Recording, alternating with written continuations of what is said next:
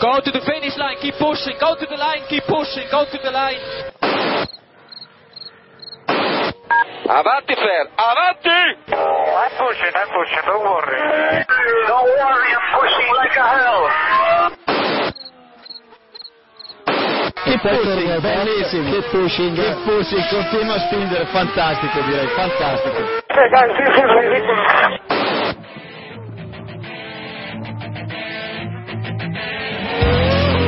Comienza Keep Pushing, tu podcast de Fórmula 1.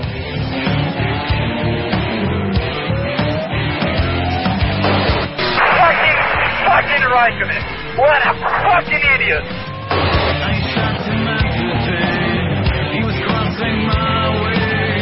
So give me a full power then. Just let me alone, I know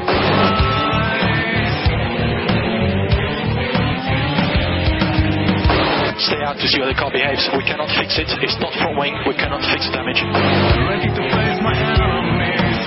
What if I think you have to leave a space.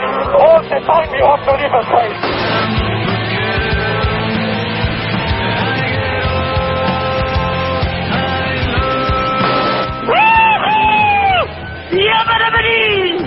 Ring ding ding ding ding ding.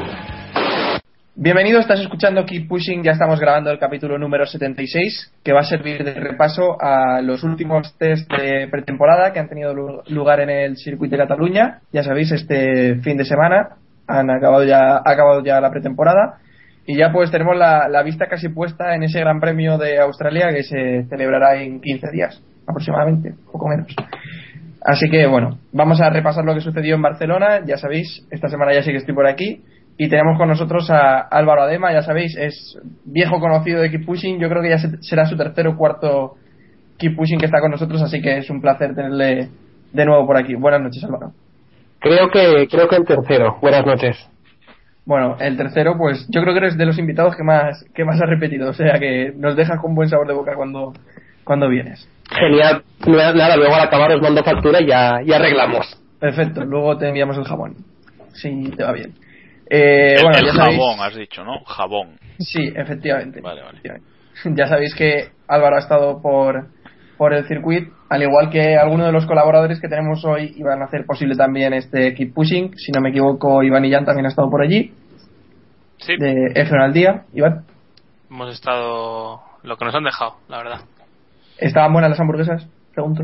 Hombre, las hamburguesas han sido lo mejor del fin de semana junto a Roscoe, el perro de Hamilton. Pero bueno, sobre todo, eh, ya que lo mentas, dar las gracias a, a Iván, Iván Clavijos, que Mm. si nadie lo sabe es el organizador, y a su señora esposa y compañía, que muy recomendable, muy buena compañía. A- aceptamos que nos invite a grabar un podcast. Aquí Cuña hecha, ya podemos continuar. Efectivamente, lo dejamos ahí, que si nos quiere invitar a grabar un podcast allí, estaremos encantados de aceptarlo. Creo que también estuvo Héctor Gómez, ¿no? De F1 Actual, F1 Revolution, controlando la Fórmula 1 en España. Héctor Gómez, ¿cómo estás? Eh, no, no estuve por allí, pero Ah, pues, eh. bien, Samuel. Vale, tenía constancia de que ibas a estar allí. Y también corregirte otra cosa, y es que quedan exactamente ahora mismo unos 10 días para que veamos ya rodar los monoplazas eh, en Australia. Ya sabes que mis días son un poco extraños. Sí, sí. Bueno, eh, también tenemos a Jacobo Vidal. Buenas noches, Jacobo. Hola, buenas noches. Y cerramos el repaso con David Sánchez de Castro. Hola, presentación, como quieras. Buenas noches a todos. Sí, la presentación, como queráis.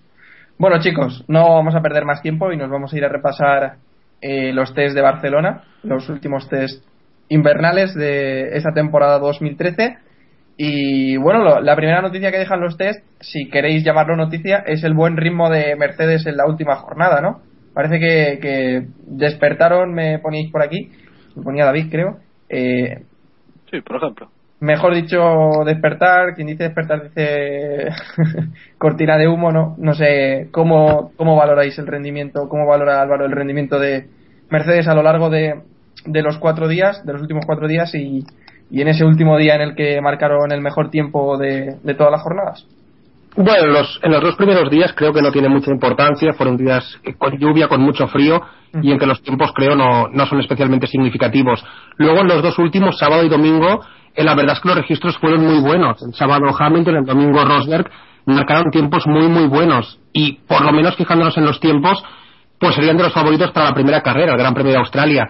Eh, lo que pasa es que si tiramos un poco atrás, concretamente un año, hace 12 meses en Montmeló los Mercedes con Rosberg y Schumacher también marcaron buenos registros y luego durante la temporada vimos que, que lo pasaron mal. Sí que es cierto que ganaron una carrera con Rosberg en China, pero la temporada fue, especialmente al final, bastante, bastante decepcionante.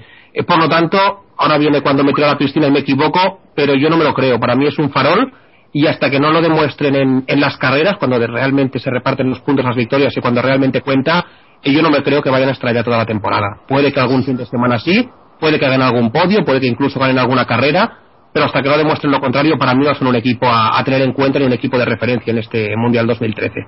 Y si no me equivoco, la cortina de humo, eh, para mí, cortina de humo de, de esta última jornada de test, vino acompañada con unas palabras de Hamilton que decía que, que el, el Mercedes era, era un coche ganador, ¿no? Que por fin tenían un coche ganador, si no me equivoco, ¿no, David? Sí, yo dijo dijo eso y yo no creo que sea una, una cortina de humo y me, me remito, a ver, no a las pruebas porque, eh, como bien decía Álvaro, estos test, en fin, pero eh, yo creo que es un coche que dado un salto. O sea, puede ser uno de los de los dos, tres equipos que, que hayan podido colarse en esa terna de tres antes que estaban Red Bull, Ferrari y McLaren y quizá Mercedes puede estar ahí eh, pululando un poquito en, en medio de, de esa zona. Eh, decía hoy Fernando Alonso que cuestionaba al respecto, que además porque le preguntaban que si es verdad el ritmo de Mercedes y tal, y él decía que, que no solamente fueron muy bien a una vuelta, que es como, como hicieron ese, ese 1.20 que, fue inmejorable, tanto primero Hamilton y luego Rosberg, sino que además también hicieron tandas largas con un ritmo muy constante y muy alto, ¿no? Yo creo que es un coche que ha mejorado, eh, dependerá mucho de cómo, del, bueno, entre otros factores, del rendimiento eh, mental que puedan tener los, los pilotos, sobre todo de cómo se adapte Hamilton al nuevo monoplaza y de cómo se adapte Rosberg a, bueno, cómo se adapte Rosberg y, y, en fin, yo no creo que, yo no creo que sea una cortina de humo. Eh, vamos a ver, vamos a ver, a lo mejor me equivoco, pero yo creo que han ido muy bien. Yo creo que mejorar, han, han mejorado, eso seguro. No estarán tan mal como estaban al final de la temporada pasada, que les costaba incluso puntuar y estaban totalmente desaparecidos, ¿no? Pero estar tan, tan, tan adelante como para plantar cara, yo que sé, a Red Bull, a Lotus, a McLaren, a Ferrari en las primeras carreras, yo no lo veo. Si no fuera un equipo con Ross Brown, diría imposible, seguro que no, cortina Claro, de humo. es Con Ross Brown me queda la duda, porque ya lo hizo en 2009 y podría volver a repetirlo, ¿no? Pero a priori yo no lo veo. Es que ese, ese es el tema. Yo no creo que sea que hayan dado un salto suficiente como para estar ser un nuevo Brown, pero quizás sí para estar peleando mm, por los puntos, eso indiscutible, pero a lo mejor para estar en el top 5, pelear por el segundo, tercer puesto, mm, quizá, quizá. Claro, pero es que después de haber marcado los registros que han marcado, todo lo que no sea eh, lograr la pole en Australia y o hacer doblete o meter por lo menos a tus dos pilotos en el podio parece un poco un fracaso, ¿no? Yo creo que esto está fuera de fuera de, su, de sus posibilidades, pero vaya, no sé, quizá, quizá me equivoque. Jacobo. No, yo pienso que, que cortina de humo no, pero eh, creo que el Mercedes sigue yendo muy bien a una vuelta. Eh, la, la mejor es evidente, o sea, el año pasado en, eh, en el Gran Premio de España no pudieron hacer los tiempos que han hecho este fin de semana, eso, eso está claro. Eh, durante el año pasado se, mejoró, se mejoraron mucho los coches y ahora en invierno se han vuelto a mejorar y eh, no podemos negar que el Mercedes va bien a una vuelta pero otra cosa será ver cómo, va en carrera. Si siguen con el problema de, de degradación de, de neumáticos de- de los dos últimos años o incluso tres, eh, por mucho que hagan poles, luego en, en carrera no, no van a poder ganar, que es lo que cuando se reparten los puntos, ¿no? Entonces, bueno, por un lado, pienso eso, que, que, que va a ser un poquito lo del año pasado, de bien en clasificación y en carrera regular. Y por otro, eh, me da que pensar que la segunda mitad del año pasado de, el, el Mercedes dio bastante pena. O sea, eh, parecía que habían abandonado el desarrollo del coche, aunque seguían trayendo alguna que otra pieza nueva. Eh, entonces, también me inclino, después de estos últimos test, un poquito a pensar si Ross Brown dijo en agosto del año pasado, olvidaos del W03 y vamos a ponernos ya solo a desarrollar el, el nuevo coche, ¿no? Entonces, no lo sé, yo eh, me, me, me, hacen dudar, me hacen dudar los, los Mercedes, la verdad. No, no pienso que, que vayan de farol, pero claro, a ver cuánto han mejorado. La verdad es que yo en Australia los, los viernes, el viernes ya, ya le estaré echando un ojo porque para saber exactamente cómo van. A ver si Ross Brown nos va a tener otra sorpresita preparada como, como en 2009, ¿no? Yo creo que es lo que apuntabas, ¿eh? que vieron que el W03 no era un monoplaza competitivo y se centraron en el, en el próximo año con también en ese proyecto que tienen en manos con, con Hamilton. O sea que no sé qué opina Héctor, si ve a Mercedes con opciones de cara a Australia. Hombre, también es, es que eh, ocurre también lo mismo que en 2012, ¿no? como decía Álvaro, que a una vuelta el Mercedes se veía muy muy bien eh, incluso en Australia el viernes y sábado sorprendieron que iban estaban eh, los primeros estaban liderando con, con McLaren también pero llegó el domingo y las ruedas es que les duraban dos vueltas. Este año sí que parece que tienen eh, a mejor su ritmo y su degradación pero falta falta por ver. Eh, también quiero recordar que lo decía también Jacobo la temporada pasada en España eh, su, la mejor vuelta de Rosberg estoy mirando ahora estaba en 1.23 y ahora han hecho eh, 1.20 bajo creo que 1.21 han hecho al final eh, Nico Rosberg y, y vamos, eh, vale que hay cambio de neumáticos que se supone que han mejorado eh, unas 5 décimas. Ah, ahora estaban con super blandos y en España eran los blandos. Pero bueno, ahí hay al menos unos dos segundos que, que no se consiguen tan fácilmente, ¿no? Sí, casi dos y medio, ¿no? O sea, una mejora que hay que ver cuánto fue del año pasado y cuánto ha sido de este, de este invierno. Ese es, el, ese es el asunto. Una mejora notable. Bueno, nos queda por conocer la opinión de, de Iván. Sí, estoy bastante de acuerdo con lo que, con lo que venís comentando. Eh, mis impresiones a pie de pista más o menos es que Hamilton iba al máximo. O sea, iba muy al límite en cuanto al coche. No sé si habéis visto la vuelta en Top Gear, para que os hagáis un poco la idea, pues así es como, como iba Hamilton el, el, sábado por la tarde. Eh, y creo que eso tampoco es demasiado significativo porque también Rosberg ha, ha podido estar arriba pero es lo que comentáis. Yo, no hay que olvidar que va a ser más importante la degradación de los neumáticos que, que el rendimiento que puedas tener una vuelta. Mi impresión del año de Hamilton, si, si hay que hacer una visión global, yo creo que va a tener varias poles durante el año, pero va a ser difícil que, que pueda ser un candidato al título. O sea, podrá ser a muy rápido los sábados, a lo mejor consigue alguna victoria, pero, pero más allá lo veo muy complicado. Pues ahí queda la opinión. Me parece que todos esperamos todavía un poco a ver cómo se desarrolla el Gran Premio de Australia para mojarnos un poco, pero, pero estamos de acuerdo en que el rendimiento de Mercedes eh, va a ser difícil que, que le lleve a ganar o, o, a estar en la lucha por el campeonato, vamos. Y pasando de Mercedes, nos vamos ya a hablar de Ferrari. Y es que parece que ese F-138 es un monoplaza eh, notablemente mejor de lo que era el F-2012 en la pretemporada pasada, ¿no? Parece que todo el equipo está bastante contento con el, con el monoplaza como una base en la, sobre la que trabajar a lo largo del año y que llegan con, con ciertas garantías a, a, Australia, ¿no?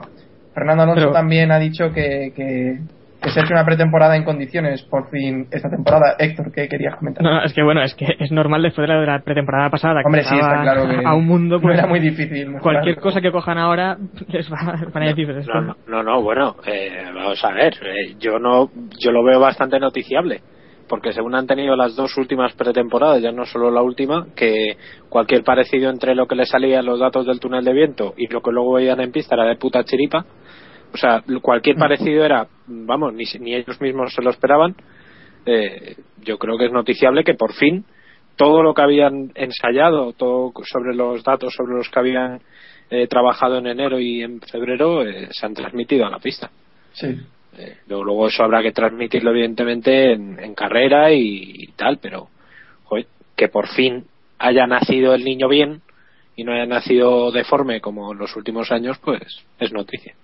Pero bueno, David, también creo que es normal, ¿no? Eh, 2012 prácticamente se puede decir que sirvió como una pretemporada, ¿no? Eh, para este año y, y que, bueno, sí que estaban completamente perdidos.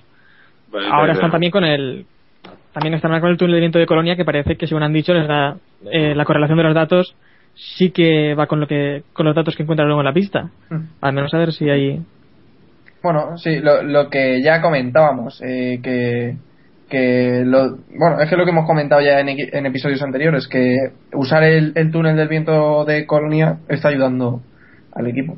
Y eso se nota luego en, en pista. Esto, esto ya lo comentábamos el, Claro, claro. creo que en el capítulo pasado, pero creo, creo que hay dos creo que hay dos cosas, bueno, a mí hay dos cosas que me gustan de cara a la temporada de Ferrari, ¿no? Una es, una es las caras al final de cada día de test, ¿no? Que se ven caras, eh, bueno, no digamos de felicidad, pero sí de, de confianza en Ferrari, ¿no? De que, bueno, de que el trabajo ha ido bien y de que las cosas coinciden con lo que esperan. Y luego, una frase que me ha gustado mucho de Fernando Alonso, no sé si la dijo, si la ha dicho hoy o ayer, es que mm, no le importa lo que lo que no quiere estar medio segundo por delante de todos en, en Australia, sino que le llega con estar solo dos décimas por detrás, ¿no? O sea que que te- tener un coche capaz de, de- de evolucionar y que por lo menos esté cerca ¿no? de los de los principales rivales para que, que le permita luchar ya desde, el- desde las primeras carreras no, no lo de lo del año pasado. Entonces bueno parece que, que el Ferrari junto con el Red Bull van a ser los favoritos en Australia pero hasta el sábado por la tarde bueno sábado bien tempranito aquí en España no no sabremos exactamente cómo, cómo están las cosas no pero pinta bien Sábado o, o domingo incluso, porque lo comentabais antes, una cosa va a ser el sábado a una vuelta en la que tal vez Mercedes incluso pueda estar allá y otra cosa diferente eh, será la carrera, ¿no? Donde eh, los stints evidentemente son mucho más largos y donde la, la degradación de las nuevas gomas eh, creo que va a generar bastantes dolores de cabeza a los integrantes de, de los diferentes equipos. Eh, creo que Ferrari está mejor de lo que estaba el año pasado, pero es que macho, faltaría más. Estamos hablando de Ferrari y faltaría más que no la tecla eh, un año, porque llevan unos cuantos bastante, bastante flojos, y que fueran capaces de hacer un coche cuando lo ponen en pista, eh, pues consigue los mismos resultados que, que tenían sobre el papel, ¿no? De todos modos, eh, la teoría esta de si el año pasado con el coche tan malo que teníamos al principio subimos 13 veces al podio y estuvimos luchando el título hasta la última curva, hasta la última vuelta de- del último Gran Premio, este año con un coche mejor vamos a ganar, yo sinceramente no, no lo veo.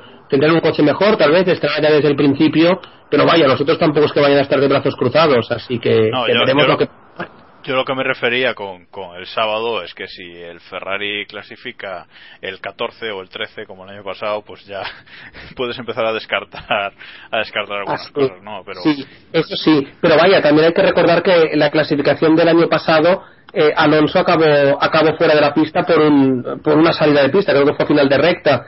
Eh, por lo tanto, el, el resultado seguramente que al final fue duodécimo, creo que sin aquella salida de pista tal vez se hubiera metido en Q3 y por lo tanto no hubiera sido tan tan drama. Es cierto que Ferrari estaba muy lejos al principio de la temporada pasada, eh, creo que este año estará mucho más cerca, pero vaya, a partir de aquí ya veremos lo que pasa. Pues sí, yo estoy muy de acuerdo con Álvaro. Y, y sobre todo también estoy muy de acuerdo con lo que dice de que hasta el domingo por la mañana a primera hora no vamos a saber cómo está el rendimiento real. Totalmente, totalmente de acuerdo. No sé si Héctor o Iván piensan que, que el Ferrari puede arrasar ya en la primera carrera. Hombre, arrasar seguramente no. Ya han dicho que ellos creen que están un poco por detrás. Imagino que tampoco nadie va a decir nosotros somos los líderes y somos los primeros y, y vamos a ganar. Pero yo también quería comentar que, por ejemplo, la temporada pasada, que al vez de cuando sabremos a ver cómo van los coches, pues hay gente que dice que el sábado eh, en la GP3 más o menos sabremos, en los terceros libres sabremos más o menos cómo está cada escudería. Y bueno, digo, voy a mirar a ver el año pasado cómo estaban. Pues Ferrari estaba, solo tenía por detrás a HRT, Caterham y Marusia. Así que, Todo lo que sea mejorar eso, ¿no? Claro, todo lo que sea mejorar eso, pues hombre, este cuando año salten a la pista, Este año HRT no los tendrá por detrás, algo es algo. también es verdad. E- Esos dos puestos ya los han ganado de entrada. O, o los pierden y quedan por detrás, quedan últimos, que tú lo sabes.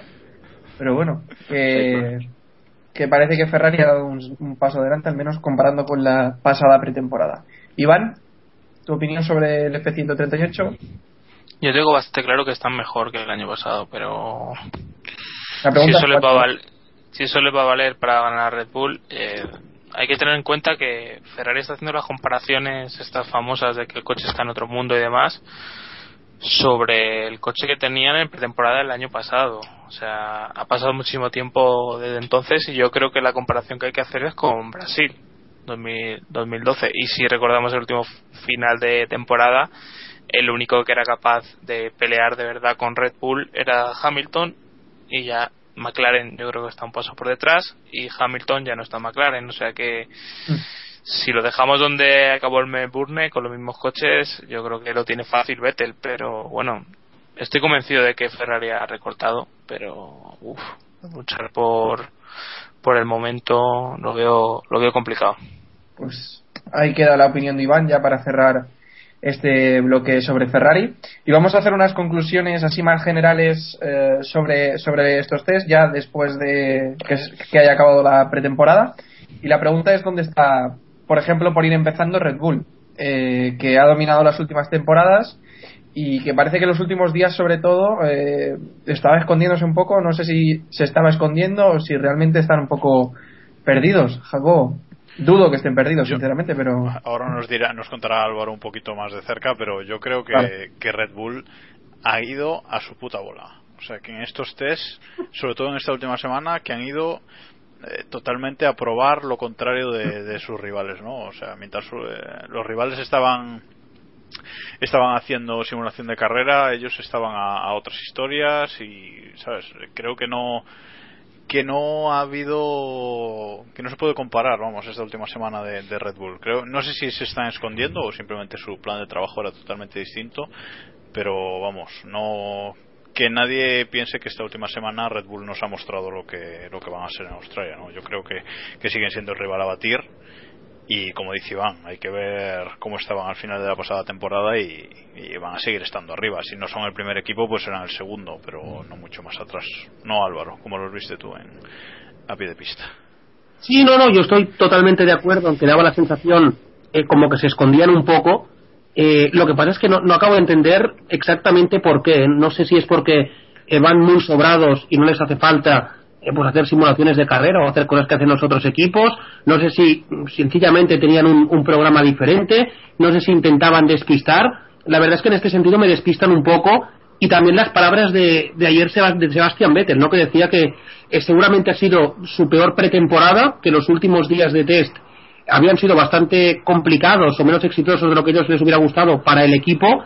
Y vamos, como que no lo veía muy claro, pero vaya, yo creo que eh, más allá de hacer grandes coches y de ser un gran piloto Sebastián Vettel, eh, son también unos grandes actores, ¿no? Y la verdad es que me sorprendería muchísimo que en Australia no, no fueran el, el, rival a batir y el equipo y el piloto que, que, marcaran la pauta. Y es que, más allá de cómo ha ido la pretemporada, de cómo han ido los test, de cómo ha ido el invierno, eh, me baso en un argumento pura y duramente lógico. El coche ha cambiado poco desde el año pasado y el año pasado, especialmente al final, era el coche a batir.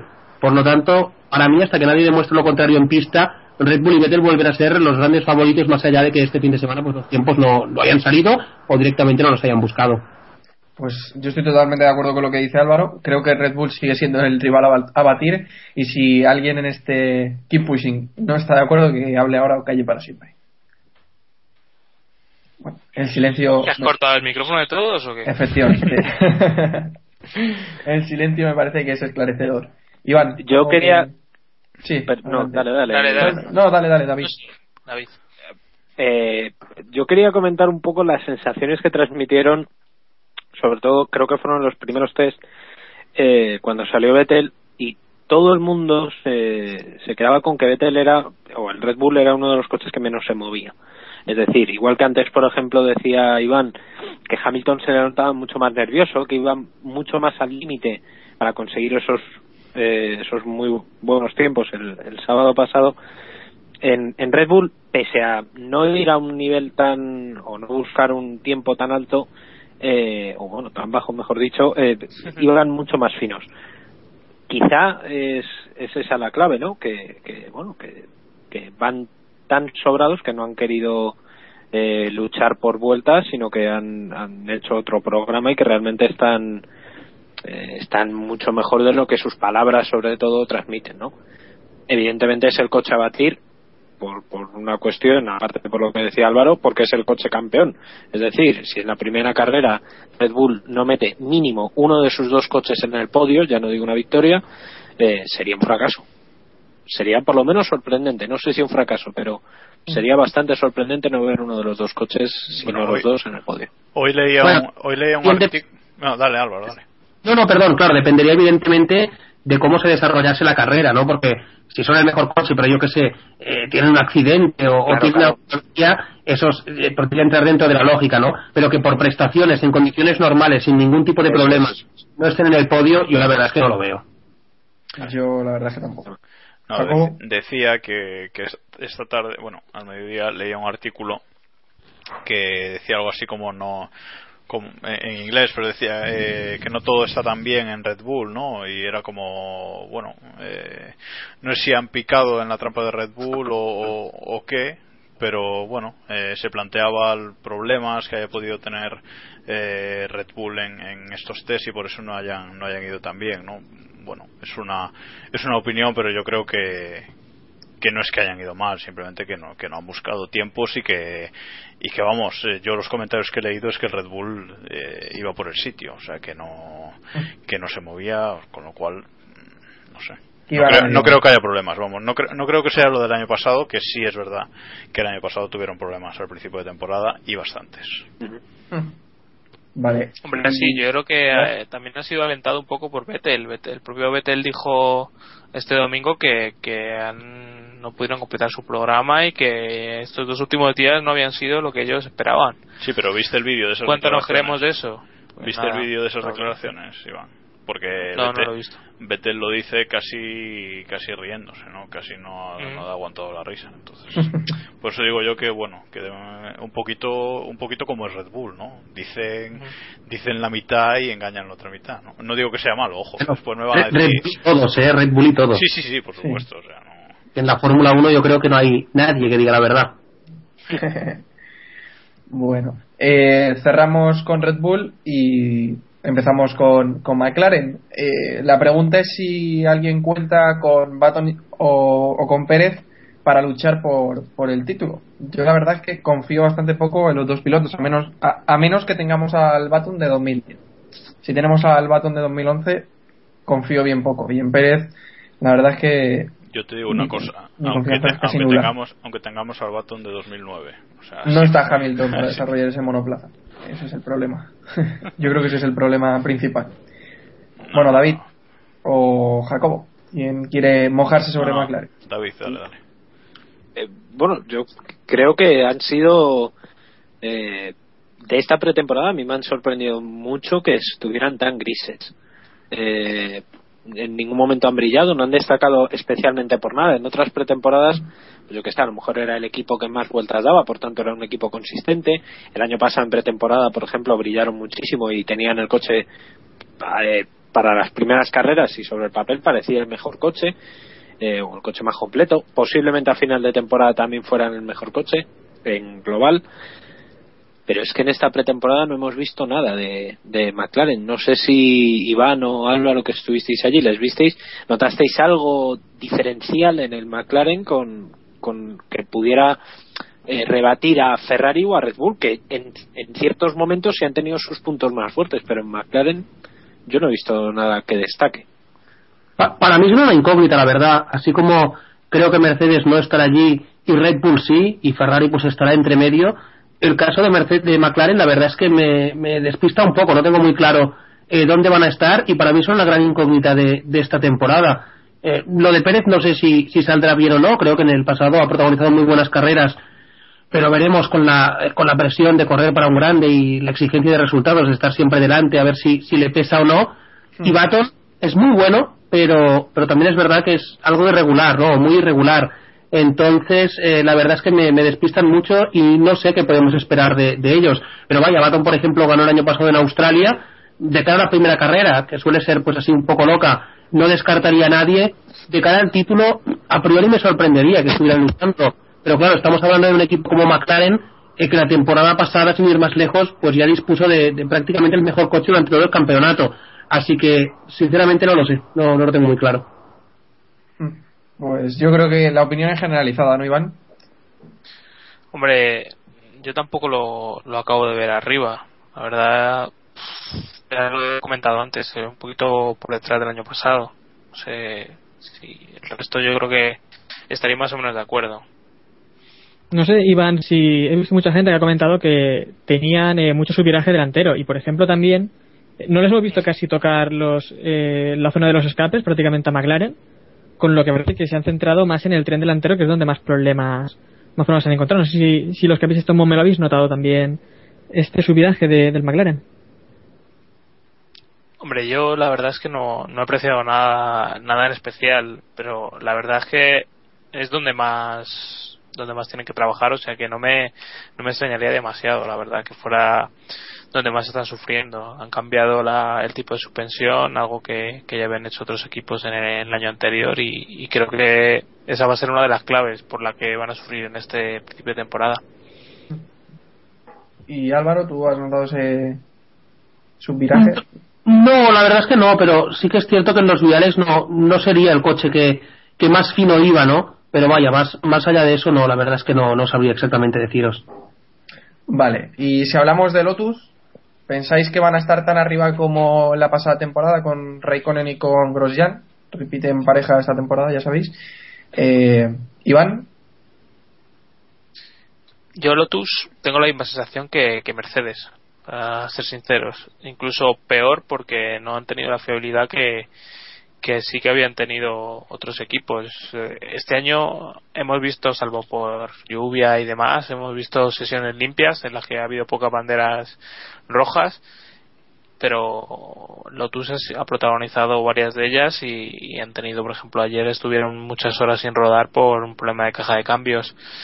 Entonces, sí que ha mostrado potencial. Eh, mucha gente, muchos periodistas lo señalan como el, el, el, equipo que más ha mejorado en esta pretemporada, pero no termino de, de verlos tan alto como para, como para pelear por los mejores, que es el objetivo que tiene que tener. Kimi quedó tercero en el campeonato, eh, cualquier cosa que sea mejorar eso es pelearlo en el mundial hasta el final.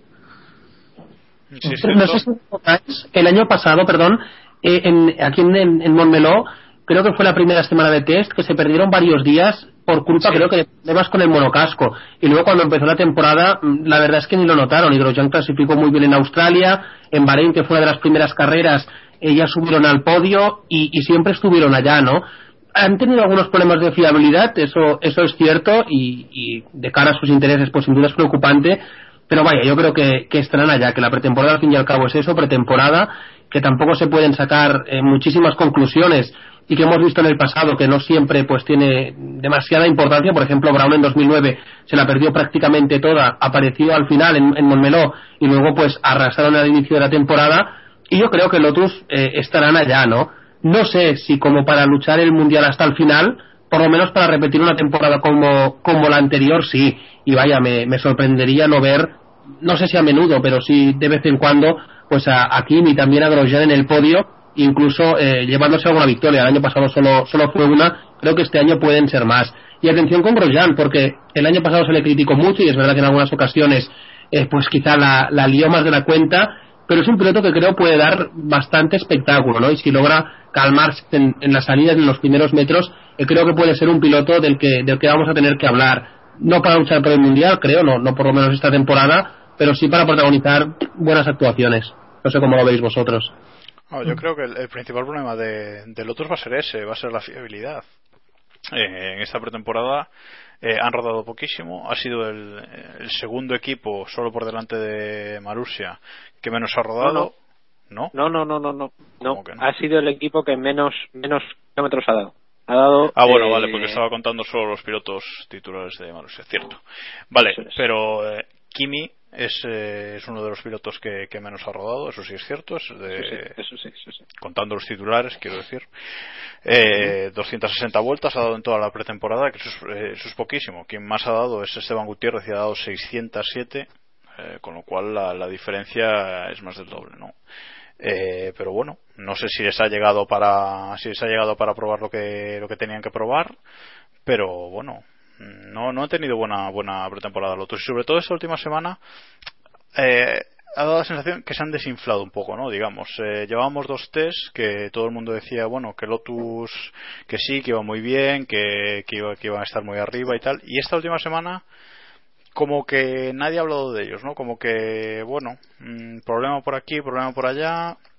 Se ha centrado un poco más la cosa en eso, en Ferrari y en Mercedes. Ellos han estado un poco escondidos y se ha hablado, se ha hablado poquito. Eh, Pero fiabilidad al margen, que no hablen de ti, puede ser bueno, ¿no? La, la sí, presión sí, se la lleva. Red Bull, o sea, está claro. Exacto, la presión se la llevan otros y luego te presentas en la primera carrera y, y das la campanada, ¿no? Lo que sí que es cierto es que eh, el hecho de ser el, el equipo que, que menos kilómetros ha, ha completado, a priori no es un dato. eh, pero bueno, si miramos la tabla, Sauber es el que más y no creo que nadie piense en Sauber para ganar carreras ni para ganar el campeonato. Por lo tanto, los datos, los, los datos siempre hay que relativizarlos y sin ser muy bueno, creo que tampoco es muy malo. Sí, yo creo que eh, si es bueno o malo lo, lo dictará eh, Albert Park. O sea, de momento estos son pruebas. Claro. Y veremos si allí tienen algún problema de fiabilidad como, como si han tenido en, en otras carreras, o sea, en, algunos de los test, o si no lo tienen. O sea, ahí- es donde se van a repartir por primera vez los puntos y eso es lo que de, de verdad va a importar.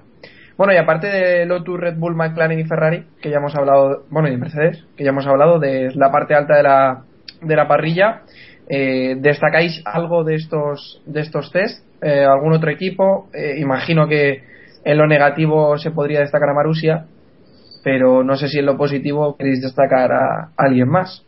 Sauber, Yo, si Williams. queréis que os diga más o menos lo que he sacado en claro o en sucio de, de Sí. los. Eh, a mí, el, a ver, que me haga un poco un orden para para enterarnos. Eh, Williams, por ejemplo, no me dice demasiado, o sea, no le veo muy muy allá, la verdad, igual que Sauber, o sea, tienen cosas buenas y cosas malas. Botas, por ejemplo, está muy ilusionado y tal. Sí, Eso es que tú pero, eres, tú eres bueno. de naturaleza pesimista, Iván. Eso no. Eso es verdad, No, Iván, pero- no, no eres de entusiasmarte. Eso es así. sea, Poco, poco. no sé hasta qué punto vamos quizá Álvaro que, que los ha visto que le ha visto rodar con los con los escapes que le ha prohibido la, la FIA puede decirnos un poco si se nota algo de diferencia entre ir con escapes o no pero a mí por lo menos Williams en pista no me no me dice nada que algo Mejor, que Iván, mejor o peor que Sauber. eh, uh, más o menos ¿eh? Ojo, es que hay, es que hay, a lo mejor ahí está piloto el, ¿eh? también ¿eh? es que ahí puede estar el octavo puesto del, de la parrilla, ¿eh? O sea, del clasificación de séptimo, octavo puesto. Hombre, yo espero que estén luchando por el sexto, el séptimo. Sí, yo creo que el sexto sí es su pelea. Pues más o menos, yo creo que dependerá del piloto y ahí Hulkenberg de los cuatro que, que tienen es, es el mejor de largo. Pero Pues sí. sin duda, sin duda es el mejor. Bueno, pues si no queréis destacar y, nada más. bueno, y por detrás, eh, lo que te iba a decir, eh, creo que a Marussia le va a sentar genial tener a, a Jules Bianchi al final de todo, porque No, ni, bueno, se lo, ni se lo o sea, creo. el del, del día a la noche con, con su compañero de equipo Chilton y eso que Chilton ha rodado bastante ¿eh? pero bueno yo creo que un tipo que tiene los conocimientos de, de Ferrari y de Force India con, durante varios años no es alguien que se haya subido dos días al coche le va a venir genial Pues sí. Eh, Eh, una, sí. pregu- una pregunta para, para Álvaro, por ejemplo. Están siendo equipos GP2, eh, más que de Fórmula 1. Van a estar al final, al final, al final. Y creo que sin opciones de hacer nada en ningún momento. No, yo te iba a preguntar eso, Álvaro, que, que si mejor Caterham o Marussia. Por lo visto en pista. Los dos. Sup- Supongo que Caterham, lo que pasa es que este año, en, en cuanto a pilotos estos equipos, han, han perdido mucho, ¿no? Eh, de, de, bueno, Trulli y Kovalainen, con los que corría Caterham en sus inicios, a correr con Pick y con Van den Garde, no sé, la verdad es que no lo veo. Y en el caso de Marussia sí que es cierto que con la incorporación de Bianchi, pues han dado un paso, un paso adelante, pero vaya, el año pasado tenían a Glock, era un tío que había subido al podio con, con Toyota y un tío con varias temporadas de experiencia en, en la Fórmula 1, ¿no? No sé, creo que los dos van a estar muy lejos de todo el mundo y a priori apostaría por, por Caterham tal vez, pero vaya, no, no creo que ninguno de los dos aporte gran, gran cosa a este campeonato del mundo de Fórmula 1. No, yo te lo preguntaba porque esta última semana, bueno, hasta ahora poco se había hablado de ellos, pero esta última semana ha habido mucha gente que, que empieza a pensar que Marussia está mejor que Caterham, que Caterham ha perdido ha perdido su estatus de las pasadas temporadas y que quizás Marussia, a pesar de ese coche que, parece un GP2, pueda pueda estar por delante de, de, de Caterham de verdad. Aquella frase que decía Chilton en los anteriores test de Barcelona y que muchos nos reímos de él, con perdón, eh, ¿Mm? pues parece que, que puede ser verdad. No sé, Iván, si tiene alguna opinión de esto. Yo no me lo termino de creer. Yo creo que es más un tema comercial o de sponsor que, que otra cosa. ¿eh? Yo no creo que, que sea cierto. Que ha terminado en bastantes sesiones de la pretemporada por delante de ellos. No creo que quiera decir nada, la verdad. Hombre, es opinión personal. O sea, yo creo que está bastante claro que, que Marussia quiere sponsor, algo que Caterham no tiene por qué buscar o, o al no menos no, no directamente, claro. O sea, ya tiene sus dos pilotos, demás, y tiene, yo creo que está financieramente más, más saneada que, que la otra. Pero bueno. Pues sí. No, yo creo que me fío pocos de los pilotos de, de Caterham, ¿no? Porque tienen a, a un novato y a un piloto con un único año de experiencia en, en un equipo como Marussia, ¿no? Por lo tanto, creo que eh, lo van a pasar mal, especialmente los, los ingenieros del equipo, acostumbrados tal vez a, a una información de mejor calidad. Pero vaya, creo que creo que estarán por delante. No, no mucho y lejos también, pero tal vez algo por delante. Pues veremos. Os remito a Australia. y a partir, a partir de ahí podremos hablar con más, con más base, con más fundamento. Bueno, cerramos ya los test, pero antes tenemos que hablar del comportamiento de los nuevos Pirelli que han estado o han tenido la oportunidad de probar los, los equipos en esta pretemporada. Y, si el año pasado ya eran neumáticos, eran más impredecibles, parece que este año todavía va a ser eh, más, más complicado en este aspecto parece que el rendimiento eh, eh, fluctúa de una forma que increíble, ¿no? Que de un momento a otro el neumático cae en su rendimiento y, y obliga a parar en boxes a, prácticamente al momento, ¿no? Además de que eh, tiene una degradación más importante que, que las gomas del año pasado, ¿no, Víctor? Bueno, yo Samuel no estoy de acuerdo. ¿eh? Eh, creo que la temporada pasada el problema que había era que el punto de funcionamiento, la ventana óptima de funcionamiento era muy ajustada y los equipos no la encontraban, eh, no sabían bien ajustar los reglajes a ese punto óptimo y por lo tanto luego en calificación donde estaban los problemas. Pero esta temporada parece que ese no es el problema. El problema es que la degradación es algo mayor y bueno, ya hemos visto que las ruedas, eh, sobre todo en los climas fríos también que ha habido estos días por Montmelo, tenían greni, tenían muchos problemas, pero pero creo que los neumáticos no van a dar tantas- tantos problemas como la temporada pasada. También esta última Sí, yo- semana pare- parece que Estoy bastante de acuerdo, perdón, creo que cada invierno nos venden la misma moto y cada invierno la compramos, porque el año pasado parecía que esto fuera a ser una locura de paradas. Sí que es cierto que al principio las carreras fueron algo, algo más locas, pero luego al final tuvimos carreras a una única parada y ya está. Por lo tanto, sí que, sí que es cierto que ahora al principio, las primeras carreras, eh, por los neumáticos, eh, darán algunos dolores de cabeza a, los ingenieros y a los pilotos, pero luego llegará un punto de la temporada en que o bien por la elección de gomas que haga Pirelli o bien por el conocimiento que hayan adquirido, la cosa se normalizará muchísimo y veremos carreras la mar de normales. Y vaya, aquello que decía Pérez la semana pasada, de que estas gomas eran una locura y que tendríamos hasta nueve o diez paradas, es que vaya, sería antitelevisivo tener diez paradas en una carrera y por tanto creo que, que no va a pasar, en broma, vamos. Es que nueve, nueve diez paradas, vamos, me gustaría saber qué, qué se había tomado Pérez a decir eso.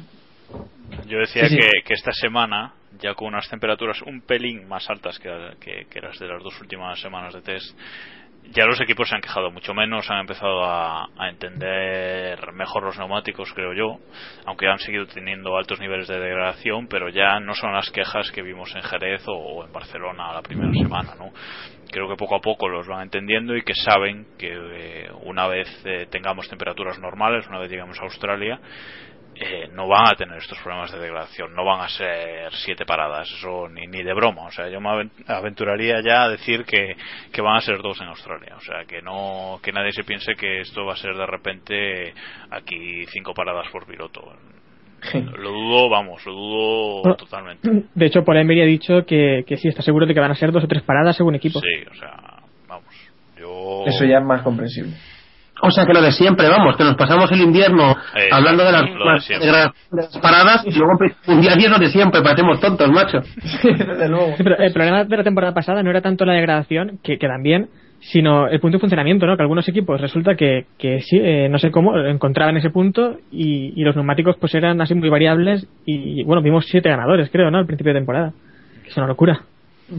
Eh, El año que viene, eh, en lugar de grabar capítulos de pretemporada, ponemos los de esta temporada y ya está. Si total, va a ser lo mismo casi. Pero bueno. Las como opciones idea- igual. Sí, sí, sí, sí. En fin, hay, hay un guion establecido en pretemporada y de eso no se puede salir. Bueno, eh, ya pasando a hablar sobre noticias que han sacudido el paddock esta semana, tenemos la increíble confirmación de que Adrián Sutil vuelve a la Fórmula 1 de la mano de Force India, no podía ser en otro sitio. Eh, me parece que David estará totalmente contento, ¿no? Cuando se enteró de esta noticia. Yo, vamos, me encantó. O sea, te lo, lo Sabe digo ya que tiene otra vez volver a Adrián Sutil, claro, porque así ya no tengo que pensar en menos uno de cada de cada carrera. Es, es el comodín, o sea, ante la duda, Adrián Sutil. Claro, y Alguersuari Y- ya está un poco desgastado también, ¿no? Claro. Eh, no, a ver, la vuelta es sutil. Son los 10 kilos que pone Medion. Eh, Si tan bueno fuera, es que es verdad, es que es lo de siempre, ¿no? Cuando un piloto va con el cheque por delante, pero no es un piloto novato, porque yo entiendo que, por ejemplo, eh, Chilton o, bueno, Ratchia, si pagara, eh, o yo qué sé, o este tipo de pilotos que para entrar en Fórmula 1 tienen que poner dinero por delante porque no han podido demostrar nada, vale, pero Sutil ya tiene una trayectoria y debería tener un cierto estatus dentro del paddock para, para quedarse. Si tiene que poner un maletín por delante es que no es bueno. Esto es así, porque si fuera Bueno, bueno, David, pero pues, hay pilotos como no se pelearía muy buenos por también. Hay pilotos como no muy buenos, sí, sí, como, como Kovalainen. Kovalainen, que se ha quedado O- que se ha quedado Kobayashi. fuera porque no lleva pasta vale o Kobayashi porque no ha tenido no ha conseguido la pasta la pasta suficiente es que yo no estoy quiero decir lo que yo me refiero es que al final Sutil está a un nivel muy inferior al que se merece un equipo como Force India que yo creo que es un muy buen equipo yo Pero, David, creo que es eh, un muy buen equipo en términos generales y para lo que pelea por lo menos el rendimiento que ha dado estas últimas sobre todo la última temporada, mitad de temporada y tal, es bastante notable para el equipo que tiene. Pero bueno, eh, Sutil tampoco es un piloto, que a veces hablamos aquí también de Sutil de una forma. Eh, Sutil es un piloto bastante irregular, pero en realidad ha tenido carreras Sí, bastante vale. buenas y, y tiene altibajos. No es, altibajos, no es, pero. no es, no es Yuhide, ¿vale? Estamos de acuerdo, pero, pero no es, no sé, no me, no me llama la atención. Es que antes que poner a Sutil, te puedo decir cinco nombres. Es que incluso pondría a Alguersuari antes que a Sutil, te lo digo en serio. Sí, Para sí, mí sí. Alguersuari es mejor piloto que Adrián Sutil. A ver, eso Sin también duda. de Alguersuari. Sin duda, me ha demostrado De Alguersuari tampoco más. tengo duda de que es un buen piloto. Alguersuari los problemas que tiene son otros. Bueno, vale, pero si tú, a ti te van a elegir entre Adrián Sutil y Alguersuari, ¿a quién te quedas? Seguramente con. Poniendo los dos 10 millones. Sí, sí, por Pongamos- edad, por edad y por todo, seguramente con Alguersuari. Pues ya está. Ya, ya, pero es que, decir, que comparando con, comparando Bahrain, con otros pilotos. Bueno, sí, también con Kovalainen, pues me quedo con Kovalainen. Yo, yo os voy a decir que, Claro, que muchos Sutil, por delante. Sutil no es tan mal piloto ni de broma. O sea, no.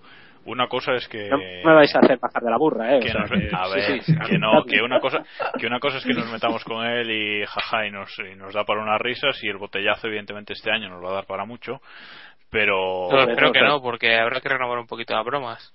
no, no, no, aquí ya sabes que somos así vintage con Somos los clásicos. eh, pero, pero, a ver, creo que Adrián Sutil no es mal piloto. Para mí, la confirmación de Sutil es la peor noticia de la pretemporada de larguísimo. Pero eso no, quiere decir que, eso no quiere decir que sea mal piloto. A mí no me gusta, y, pero bueno, seguramente le vaya a dar mucha guerra a, a Pol y Resta. Es más, Iván tiene la opinión de que, de que le va a ganar, ¿no? Pero si Ponti esta es un miga fría, no me jodáis. Es que, a ver, ¿Y quién es bueno, David? Entonces, ¿quién es bueno? Dime. a Por ver, favor, buenos, buenos, buenos están quitando Bottas. Hamilton, Alonso y Uno y Vettel. medio, ¿no?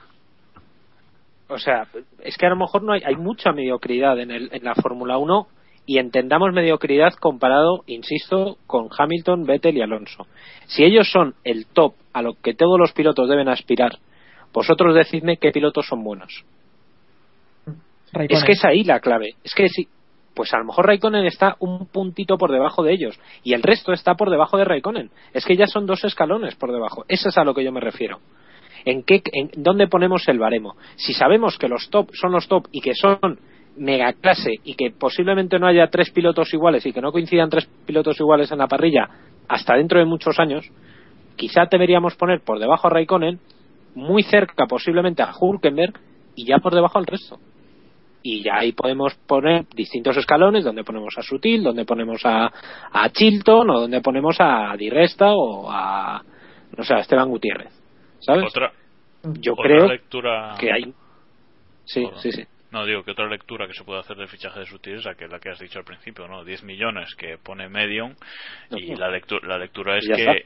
Claro, pero la lectura es que Force India ya empieza a estar más preocupado. Hasta ahora no lo ha estado tanto, pero ahora ya empieza a estar más preocupada por la supervivencia del equipo y por la pasta que por que por subir en la parrilla, ¿no? Eh, al fin y al cabo, durante los últimos años, más o menos, ha estado preocupado de, de entrar en el top 5, de intentar eh, subir al equipo y hacerlo hacerlo fuerte. Y este año, eh, bueno, han presentado un coche, mm, en principio, bastante mediocre y se están preocupando ya más por la pasta y por poder por poder continuar con el con el proyecto y mantenerlo en la Fórmula 1. Yo personalmente pienso que este año Force India va a mirar más hacia abajo que hacia arriba, pero ya lo veremos. Y es que además, eh, hasta, la hasta la temporada pasada siempre habían estado escalando posiciones, empezaron el campeonato décimos y en 2011 fueron ya sextos. Y bueno, el próximo paso, lo que tú decías, parecía que iban a ser quintos, pero se han quedado ahí.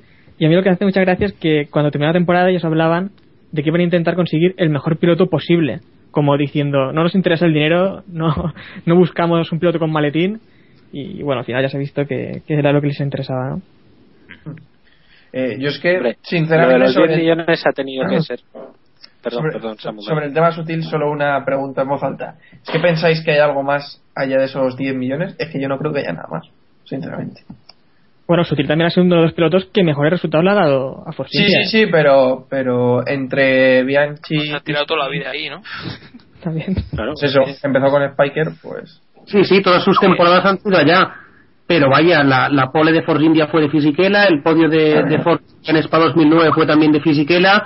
Para mí es un piloto, como decíais, normal. Antes hablabais de altos y bajos. Hay algunos altos, es verdad, pero la mayoría son bajos. Es un piloto eh, bastante, lo que decíais, mediocre del, del montón, que no aporta gran cosa. Y si no fuera por los 10 millones, eh, creo que el, que el volante no sería suyo. Y vamos, lo que comentabais antes, de cinco nombres eh, antes que el suyo, yo incluso pondría más en la lista. Y creo que nos quedaríamos cortos. Pero bueno, es un piloto Así me gusta. es un piloto irregular en realidad, que a lo mejor te hace una carrera buenísima, que como Mónaco, que estuvo ya a punto de, de subir al podio, que eso, bueno, pues para Force India, esa publicidad que le hace es grandísima. Pero no es un piloto que te vaya a conseguir puntos de forma regular y que vaya a conseguir algo para el Mundial, ¿no? A mí lo que me preocupa sobre todo es el, el hecho de, de que Force India haya preferido asegurarse los millones de de me saldrá de Medion. Medion antes que, que asegurarse un futuro que es lo que ha hecho Marusia asegurarse unos motores para el año que viene y demás o sea han preferido el, el dinero instantáneo a una inversión que era tener a Bianchi que, que le iba a asegurar tener motores Ferrari en el futuro Pero si no ha tenido nada que ver los motores, eh, dijeron. No, no, en el caso Claro, de Marusia, pero en el de Force Claro. India sí tenían que ver.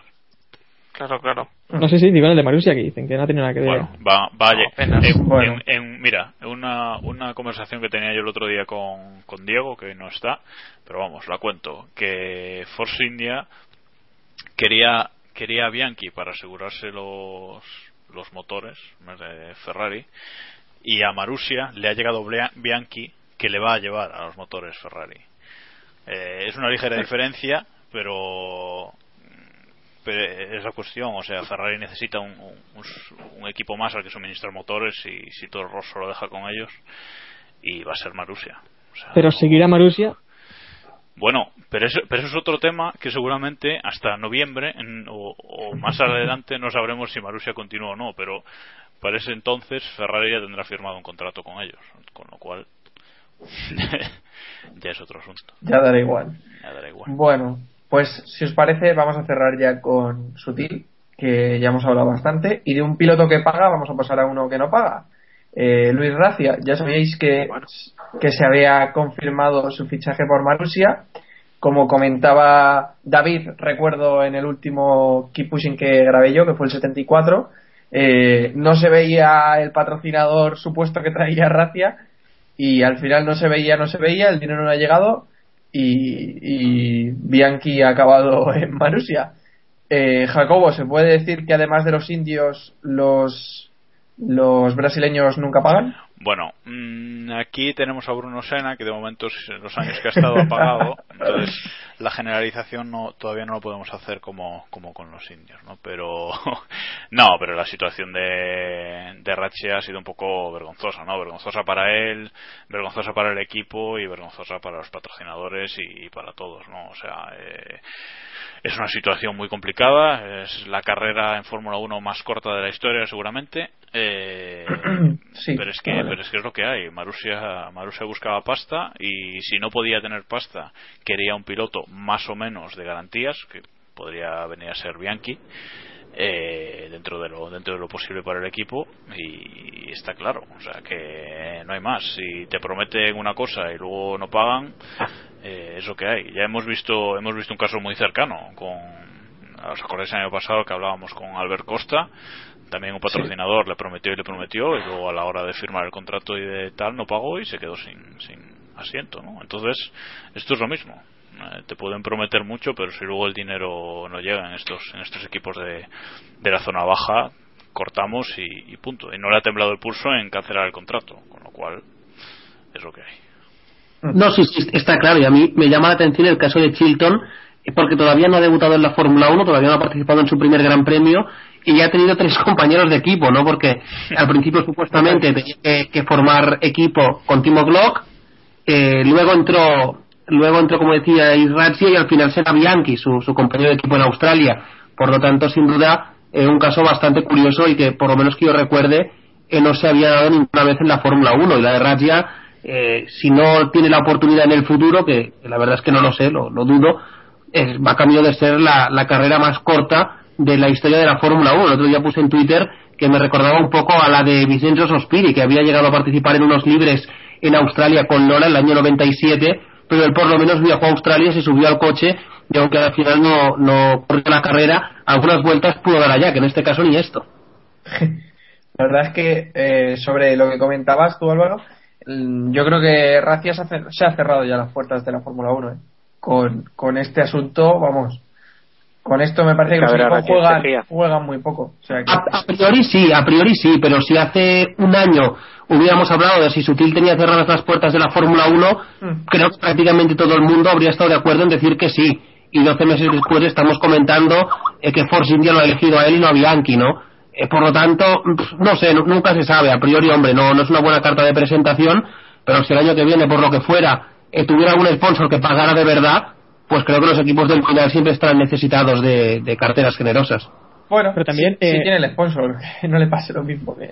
Si, si tiene y si paga, porque Sí, sí. hemos visto que tenerlo y que pague en este, en este caso, pues no ha ido de la mano. Mm. Luego habría que valorar si realmente eh, beneficia un piloto tener un asiento de este estilo por unos 5 o 6 millones. Se supone que estaría valorado el asiento eh, Marusia. ¿Vale la pena comparado con un asiento en un, en un coche de GP2 de, de lo mejor, que creo que estaría en unos 2 millones y medio?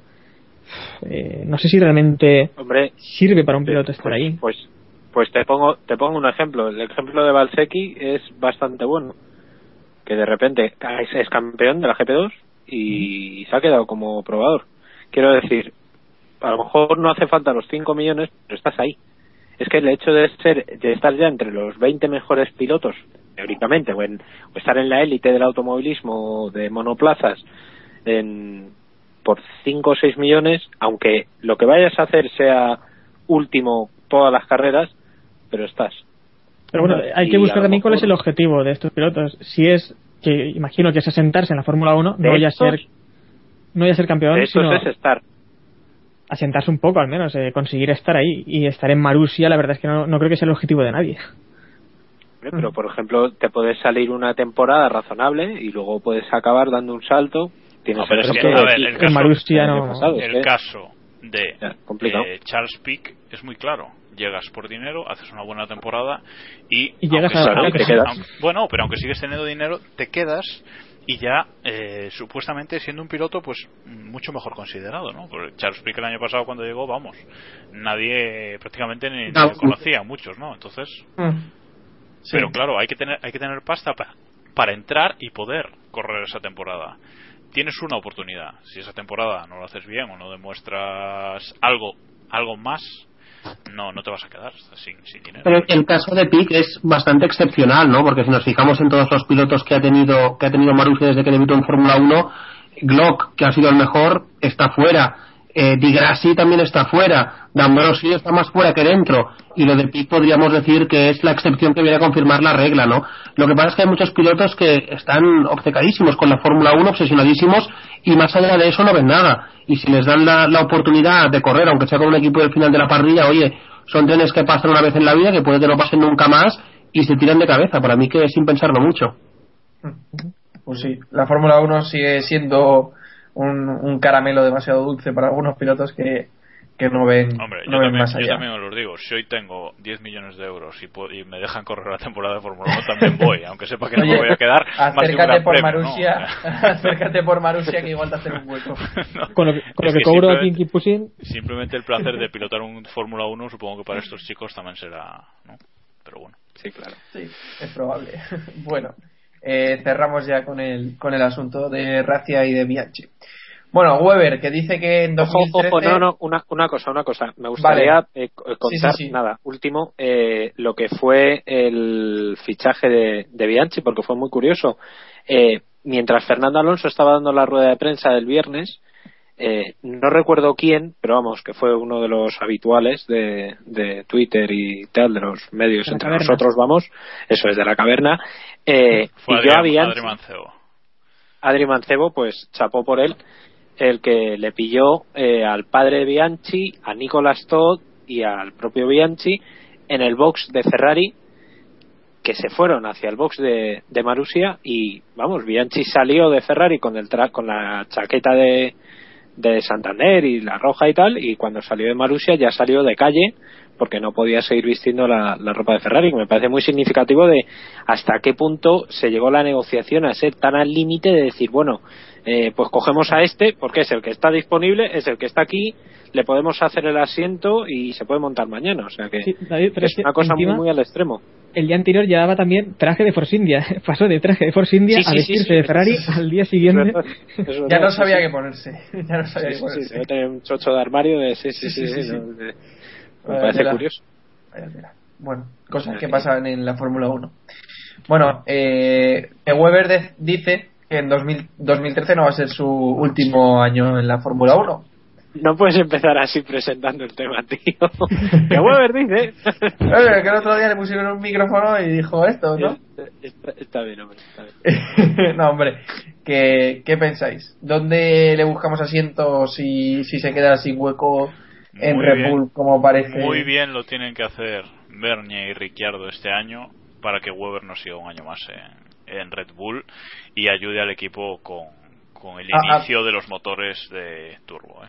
Así, A pesar de Helmut pienso. A pesar de- de, a pesar de todo, si Weber ha aguantado ahí todos estos años eh, con todo lo que lo que ha habido, eh, no veo por qué no se va a quedar un año más ayudando al equipo eso, a la transición de, de motores. No sé, Iván, qué piensa, que es muy... Eso iba a Eh, decir una, yo. una cosa voy a decir yo. Eh, tendrá que decir Red Bull algo, ¿no? O- Claro, claro, es que ese es el tema, no sé. Vamos, Claro. aquí Weber da por hecho que le van a renovar otro año, otras dos temporadas, y bueno, a lo mejor Red Bull dice que no, que, que prefiere tener a. No sé. Pero, a- David, es, es lo que dice Jacobo. El año que viene es un año de transición y los conocimientos de Weber van a venir muy, muy bien ¿eh? a Red Bull que para sí, que aprender. sí. sí. Sí, esa es la. Pero- o sea, pero la Vettel lógica dice que debería hacerlo, pero. No sé. Y ojo, que y ojo Vettel siga, ojo Vettel siga en Red Bull. Claro, esa es la pregunta que os iba a hacer yo ahora.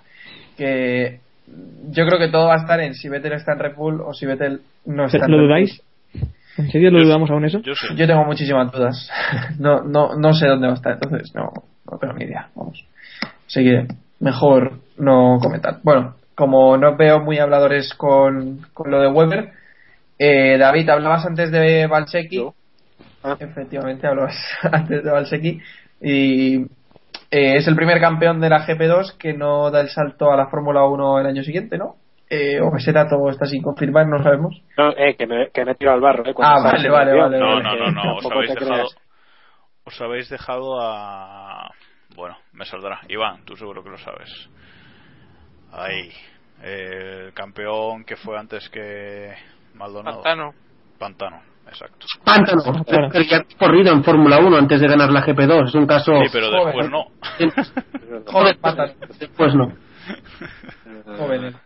Que- No, pero- a, a lo que yo decía es que me sorprende que, que, o sea, volvemos a lo de siempre, que la GP2, que es en la fórmula de promoción Antesala. inmediatamente eh, inferior a la, a la Fórmula 1 y que, el, que, que se ha hecho ahí un muro, no, no sé de qué tipo, eh, para que no den eh, no dé un salto un campeón. O sea, además Valsecchi, que además ya es un tío veterano que ha tardado años en, en ganar la GP2, que no ha sido una carrera fulgurante que de repente llega el primer año y, y gane y tal, y se ha quedado ahí y me sorprende. Al final, probador, el sábado pasado rodó por una presunta enfermedad de estomacal de Kimi Raikkonen.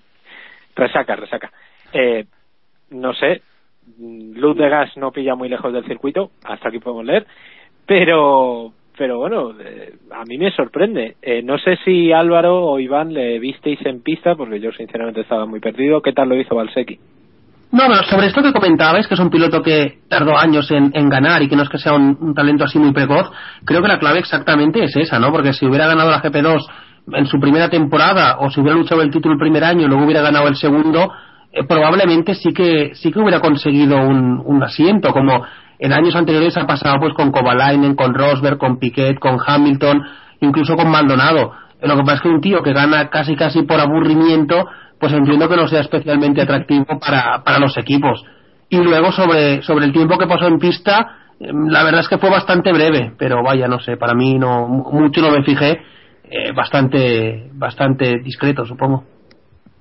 No, también os digo que, que la GP2 el año pasado fue muy mediocre, la, tanto Claro, la parrilla como, como la temporada. Entonces, no vale lo mismo un título de GP2 pues ganado ganadolo el año de Hulkenberg, Maldonado, etcétera, que Petrov y tal, que uno ganado el año pasado, ¿sabes? O sea, sinceramente Sí. El, año pasado el máximo rival, digo, uno de los máximos rivales, digamos, era, era Gutiérrez, que, que no lo hizo nada bien. Y bueno, él en cambio está en la, está en la parrilla, con lo cual mm, no quiere decir nada ganar el, ganar el campeonato, ¿no? Como tampoco quiere decir nada ganar el campeonato anterior para estar en GP2, como la Fórmula 3, eh, ya lo hemos visto dos años seguidos, con Cadella, Meri, etcétera, etcétera. Con lo cual, depende de mucho. Y yo creo que además la, la GP2 ha, un pa- ha dado un paso atrás muy importante en eso de, del escalafón justo por debajo de la Fórmula 1. ¿eh? Mm, Está, es muy impredecible, los equipos eh, te puede tocar un año bueno, puedes elegir un buen equipo y te- que tenga un año horrible, o es muy aleatorio todo. Entonces, eh, no ya no es tan comparable con, con la Fórmula 1 como lo era hace unos añitos. ¿no? Sí. Bueno. Yo por, por cerrar por cerrar este tema, si, si os parece, eh, Sí. creo recordar que fue Gerard Berger el que hace cosa de un mes, dos meses, una cosa así, hubo una reunión en París con la CIA y tal, ha montado una especie de observatorio eh, de, de- en general para atraer a los jóvenes, etcétera, etcétera, y para hacer una especie de promoción real y que haya una escalera real para subir a la Fórmula 1 y eso es precisamente lo que lo que criticaba Berger, ¿no? Que hay demasiadas fórmulas de promoción muy paralelas, muy en el aire, que no, s- no hay una escalera real, como por ejemplo hay en otros deportes, como es el caso del fútbol, en el que tú pasas de tercera a segunda, segunda a segunda y de segunda a primera. No hay un no hay un escalafón real y por tanto muchos pilotos se pierden y son talentos que deberían estar en teoría en la, en la Fórmula 1 y creo que eso es lo que la FIA debería potenciar, no sé de qué forma, eh, pero deberían potenciarlo. Pues sí. Eh, recuerdo, recuerdo haber escrito sobre lo que comentabas. Y sí, la verdad es que tiene mucha, mucha razón. Bueno, eh, como ya estamos cerquita de. Bueno, Héctor, venga. Héctor, Héctor. Venga, me ha quedado claro, ¿no? me ha quedado claro.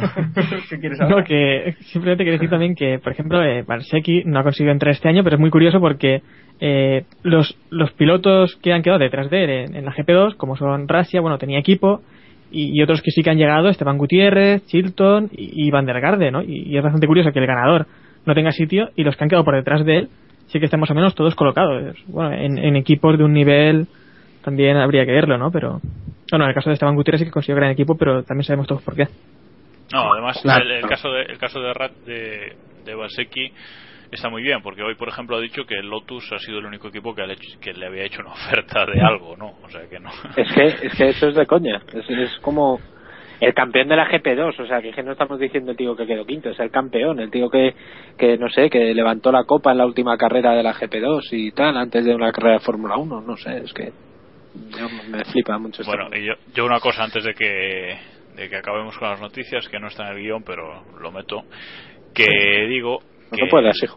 que la FIA que quedan 11 días para el Gran Premio de Australia, que la FIA, que cuando pueda, que cuando tenga un rato, que vea que se vea así, dice, bueno, ahora tengo un rato para escribir aquí el comunicado, que confirme el calendario de este año de la Fórmula 1, si quiere. Tampoco, más o menos, más o menos, más, más o menos ya lo sabemos, pero si tiene un rato, pues oye, que cuelgue el PDF, que seguro que ya está por ahí, por ahí tirado. O sea que... ¿Qué circuito es el de TVA? Es que no lo conozco, es el...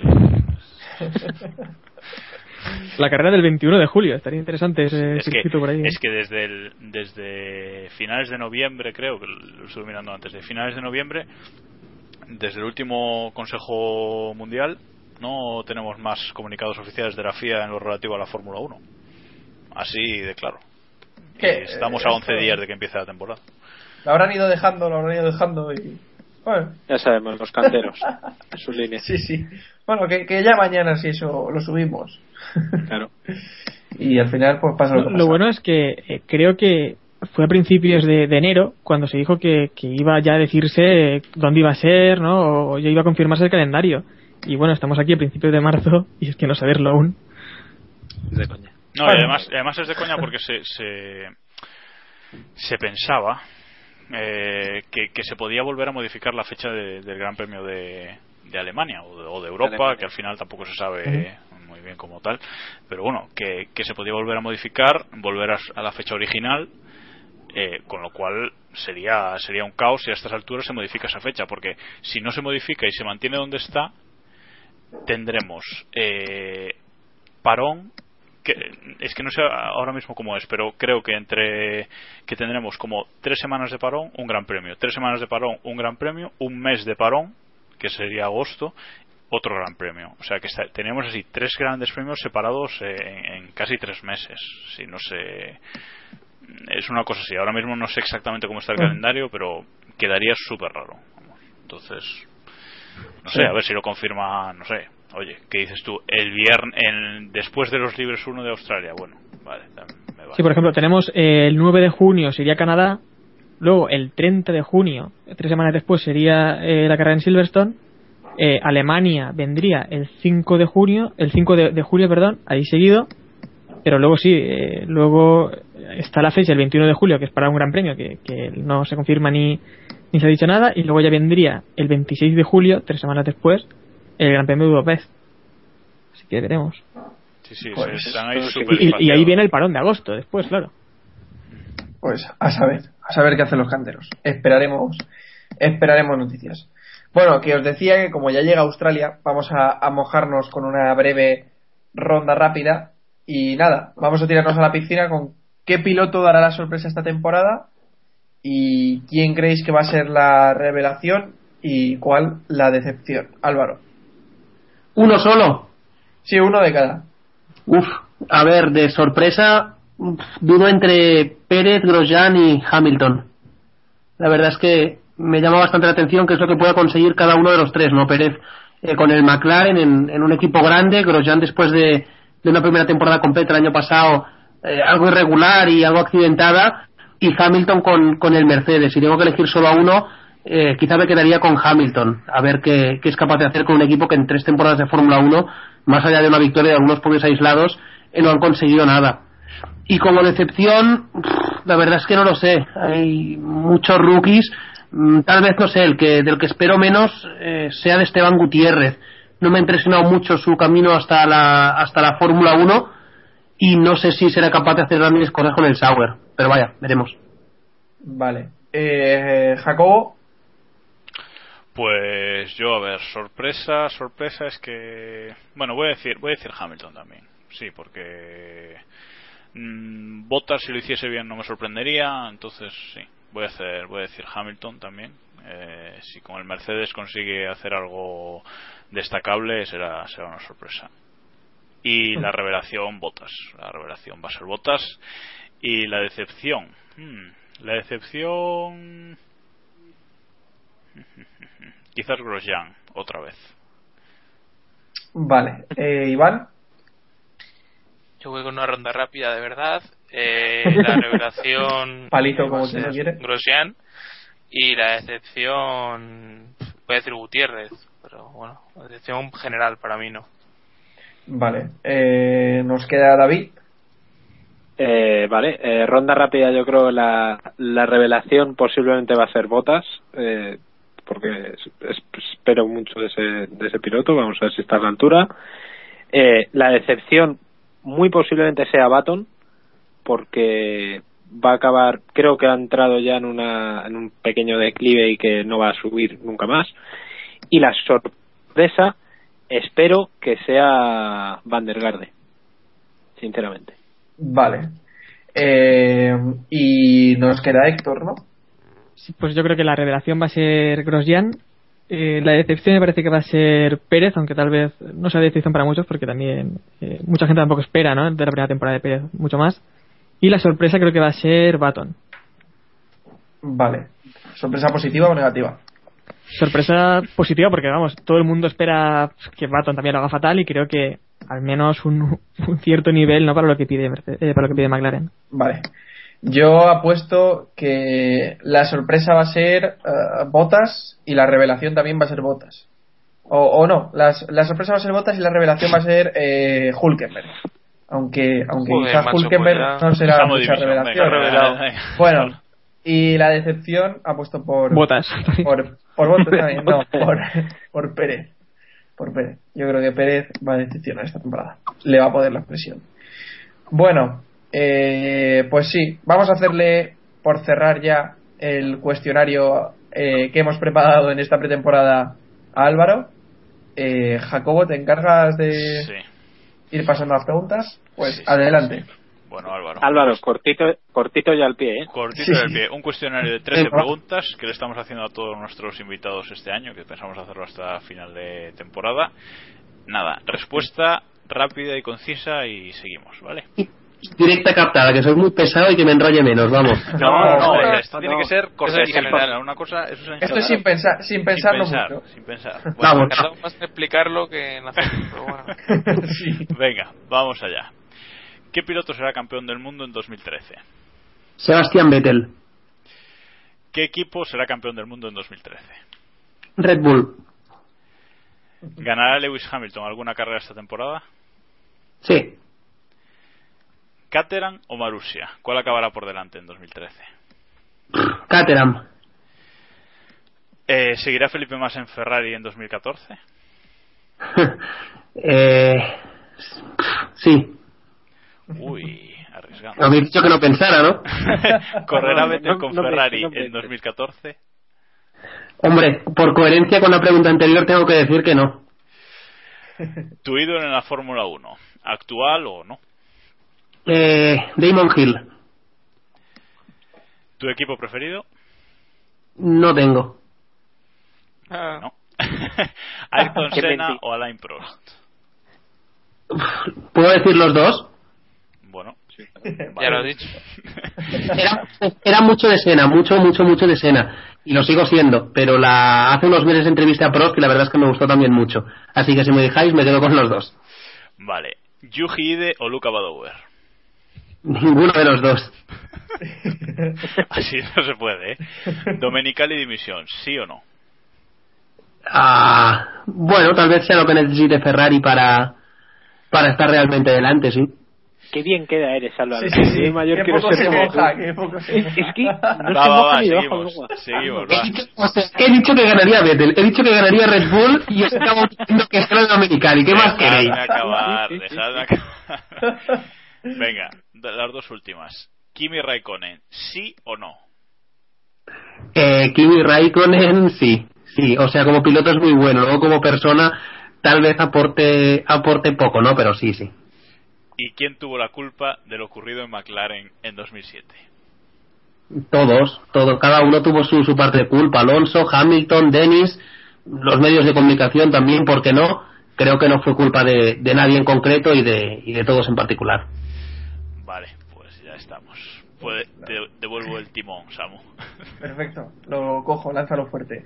Eh, bueno, Álvaro, que hasta aquí vamos con este capítulo 76. Bueno, Álvaro y todos los oy- oyentes, eh, muchas gracias por estar con nosotros, Álvaro, y te, te volveremos a llamar, porque ya he repetido varias veces, así que volveremos a hacer que repitas. Un placer, cuando vosotros queráis. Igualmente, ha sido un placer tenerte por aquí. Y bueno, ya sabéis que podéis contactar con nosotros a través de twitter.com barra kppodcast, en facebook.com barra keeppushingf1, podéis darle ahí a me gusta. Y si queréis más de 140 caracteres, podéis escribirnos al, correo electrónico que es keeppushingf1. Eh, keeppushingf1 arroba gmail.com. keeppushing.wordpress es el, blog. Ya sabéis que nos podéis escuchar allí, a través de iVoox y a través de iTunes. Bueno, chicos, ¿algo más que decir? O ya cerramos este capítulo 76, que me parece sido- mandar un fuerte abrazo a todos nuestros oyentes, menos a Nico Abad. Y ya está. Lo, lo fecundo, digo lo secundo. Bueno, que un abrazo a todos y recordad, keep pushing al máximo. Adiós. Adiós.